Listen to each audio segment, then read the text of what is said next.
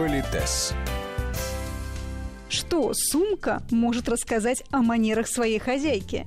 Сегодня в Политесе обсуждаем, как с помощью этого аксессуара подать себя в обществе. У микрофона Татьяна Гусева. Здравствуйте. И наш постоянный эксперт, педагог-консультант, специалист по этикету и протоколу Алена Гиль. Дело в том, что сумка – это такой уникальный аксессуар. С одной стороны, у него есть утилитарное назначение, Значение, да? да, а с другой стороны, это все равно символ ну, некоего статуса, вкуса, финансового благополучия и так далее, и так далее. Но вы помните, что у нас есть до 18 часов статуса и после 18 часов статуса. Каждый из нас хотел бы выглядеть профессионально, уместно, эффективно для той деятельности, которой мы занимаемся. Вот исторически так сложилось, что те или иные аксессуары свидетельствуют о нашем вкусе, знании правил игры в бизнесе, желании выглядеть достойно, и, значит, наша задача изучить эти правила. Я позволю себе напомнить еще раз, уж простите за занудство, что выбирая себе аксессуар, а именно сумку, и отправляясь на деловую встречу, мы должны учитывать свой статус, свой возраст, положение в рамках компании, потому что мы сейчас выступаем от имени компании, ну, собственно, ситуацию, конечно, мы учитываем, и еще много других факторов, о некоторых из которых мы с вами поговорим, чтобы вот просто элементарно выбрать адекватный аксессуар. Например, есть, у вас есть э, сумка просто ну, потрясающей э, компании, но бывает такая, это называется витамаж. То есть, когда логотип, он служит декором э, сумки. И вот такой, знаете, когда вот просто все в этих вот символах, mm-hmm. наверное, это перебор. И это, ну, для девушек среднего возраста, среднего статуса, которым нужно самоутверждаться. Если даже вы и решили, ну, понятно, что сум, сумка с логотипом, конечно, может быть, но это лого должно быть маленьким. Или оно тесне, тесненное, и только тот, кто знает. Да. Или, ну, какое-то маленькое лого. Но, в конце концов, э, вы же понимаете, что все равно мы все человеческие люди, нам иногда хочется все-таки продемонстрировать и э, свой статус, повторюсь, и свое благополучие и так далее. Но когда это небольшое лого, это считается вполне приличным. Более того, бывает так, что это вообще no name ты, если не знаешь коллекцию, ты даже не знаешь, чья это сумка, но она выглядит статусно, элегантно, это здорово. Так вот, если мы говорим о деловом взаимодействии, у нас э, еще есть такое понятие, как дресс-код, о котором мы с вами говорили. Вот если это бизнес-бест, то есть высший уровень консервативности, статусности и парадности, вы помните, в бизнес-бест ты должен выказать уважение себе, своему статусу, тем людям, с которыми ты встречаешься, не демонстрировать свою красоту и так далее, а именно уважение и понимание игры, и понимание ситуации. Поэтому, например, в бизнес-бест никаких э, птичек, бабочек, рюшечек, плюшечек, какой-то сумасшедшей яркой фурнитуры быть не может. Но это может быть при этом безумно дорогая сумка, да, но лаконичная, стильная. И все-таки в бизнесе у нас признается твердый каркас, да, не обязательно каркасная сумка, но это, как правило, твердые ну, формы. не да. мягкая, Не шопер вам такой, не саки, не э, торбы и так далее. То есть что-то такое мягкое, обтекаемое. Это, для, друг... да, это так. для других случаев жизни.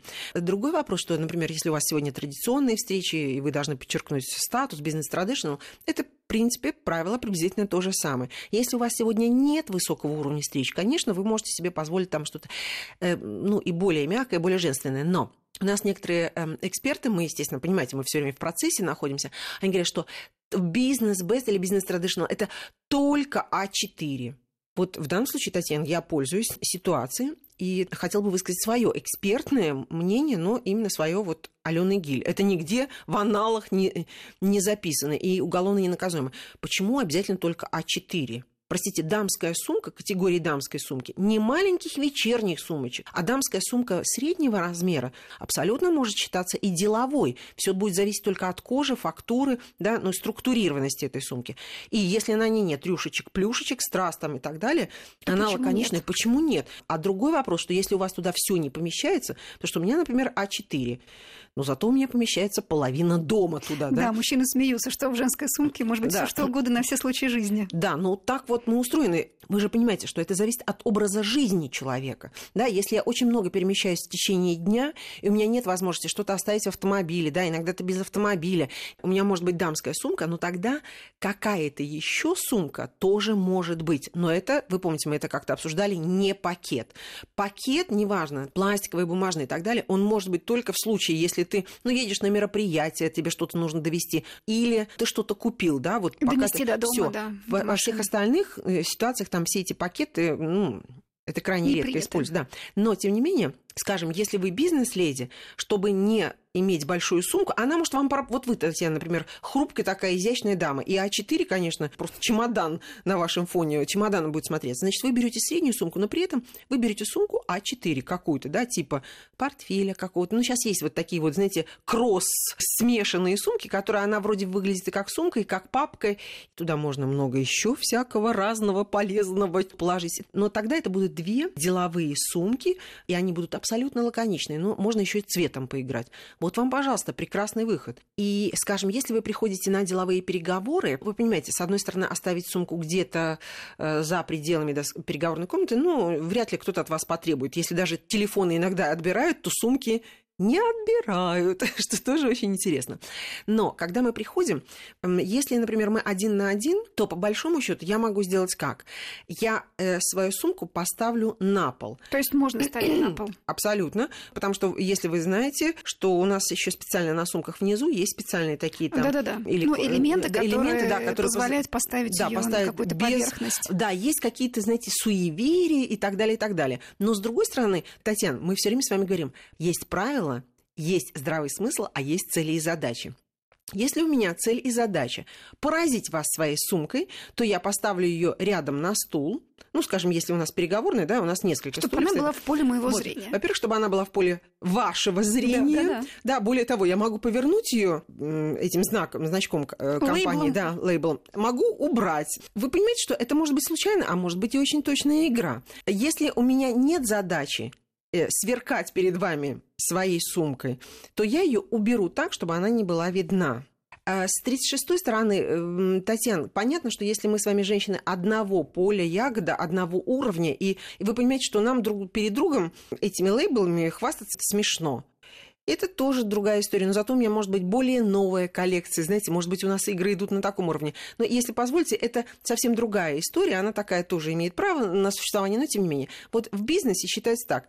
Ничто не должно отвлекать нас от беседы. Потому что вы понимаете, часы – это дополнительная информация, да, сумка – это дополнительная информация, да. По большому счету, если мне не нужно, я хочу, чтобы вы были сосредоточены на мне, или убрать канал информации, оставить только безупречную одежду, безупречную манеру ведения переговоров там, и так далее, и так далее. И в этом смысле вы решаете, где, когда и как вы будете выглядеть. Что касается, э, допустим, ресторана, кафе или там какого-то да, другого вот места. очень часто ставят э, рядышком с собой, прямо на стуле, где сидишь, да. там и ставишь. Ну, если, вы знаете, сбоку. Татьяна, вы у нас э, барышня изящная, конечно, вы можете и 8 сумок рядом с собой поставить, да, но не у всех есть такая возможность. Поэтому, по большому счету, если вот моя огроменная сумка, и я прихожу, ну, вот днем куда-то там, то я просто убираю ее под стол. Вот ставлю рядом со своими ногами, чтобы она никому не мешала, но у меня же все-таки есть какое-то место, которое да. я имею право занимать, да, я ее убираю под стол. Почему? Чтобы не мешать официанту, который обслуживает, да, потому что если я поставлю рядом со стулом, то, ну, это может мешать официанту. Ну, а если соседний стул свободен, можно да, совершенно соседний верно. стул Да, совершенно верно, да, если он свободен, конечно, вы можете поставить сумку туда. Да, еще я забыла сказать, что э, в э, бизнесе очень высокого уровня, в статусном бизнесе у нас не приняты экзотические материалы. Кожа страуса, кожа пони и каких-то там земноводных и так далее, и в том числе и крокодиловой кожи. Э, сумки из крокодиловой кожи, они очень дороги, это очень статусный такой аксессуар, вы понимаете, он демонстрирует ваши возможности, но профессионалами долгое время считалось, что все таки кожа крокодила – это признак спортивного стиля или такого, знаете, гламурного casual и так далее. Но это не бизнес. То есть это может быть или мягкая кожа, или достаточно плотная кожа с тиснением каким-то, да, там бывают ну, более грубые но традиционная, да. И опять же, нужно обязательно следить за фурнитурой, потому что когда она бьет в глаза, или на ней там бриллианты, или это такое количество всяческих там замочков и всего такого прочего, это считается уже э, повседневные или менее статусные вещи. Порой мужчин очень любезно предлагают помочь взять а, сумку. Да, такое тоже бывает. Но, значит, история такая. Если я иду с большой э, дорожной сумкой, и видно, что она тяжелая, ничего, вот прям ничего смертельного нет в том, чтобы мужчина предложил мне ее э, помочь донести. Ну, я не лишу себя ядовитости это сказать. Э, дело в том, что раньше у нас э, мужская галантность это было как норма, да, а сейчас все настолько боятся того, что это, ну, он убежит с этой да. сумкой. Первое. Второе, что это харасмент. Мне кажется, что это какой-то перебор уже. Ну, и смотря где, на вокзале вряд ли ты кому-то доверишь свою сумку. Ну, в каком-то закрытом помещении с хорошей репутацией, ну, в общем, мне кажется, все таки здравый смысл должен присутствовать. Мужчина может помочь вам донести эту сумку. Или, допустим, у меня сумка шопер, да, в ней тоже очень много чего-то тяжелого. И если мужчина предлагает ее донести там до автомобиля или куда-то еще, это не значит, что он гуляет с моей сумкой, он просто помогает мне ее донести. Вот что в этом такого, вот объясните мне такого необыкновенного.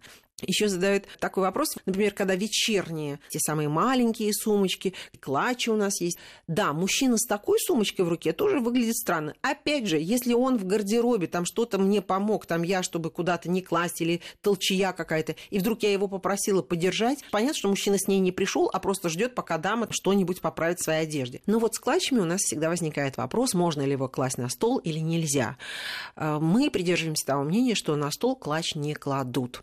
Когда мы приходим и садимся, мы кладем, как правило, клатч или на колени, он накрывается салфеткой и никому не мешает. И второй вариант, его можно положить сюда, вот если вы не сидите плотно на стуле, положить просто э, за, спину. за спину, да, и все. Но опять же, стул может быть с неплотной спинкой, да, и ваш клатч вывалится, упадет. То есть, друзья мои, да, его не принято класть на стол, он не должен там лежать. Но пока вы садитесь за стол, вот надо просто понять, куда здравомысленно его положить. Так что здравый смысл никто не отменял.